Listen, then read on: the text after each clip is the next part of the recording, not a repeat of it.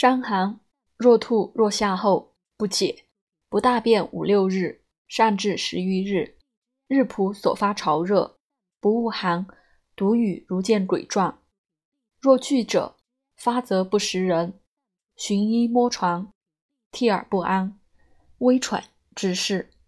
脉弦者生，涩者死，微者淡发热。沾瘀者，大承气汤主之。若衣服利，止后服。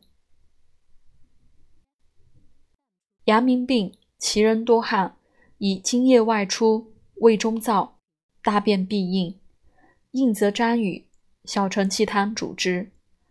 若衣服沾雨者止，更末复服。阳明病，沾雨，发潮热，脉滑而急者。小承气汤主之。阴与承气汤一升，腹中转使气者，更服一升。若不转使气，勿更与之。明日不大便，脉反微涩者，理虚也。为难治，不可更与承气汤。阳明病，沾瘀，有潮热，反不能食者。胃中必有燥屎五六枚也，宜大承气汤。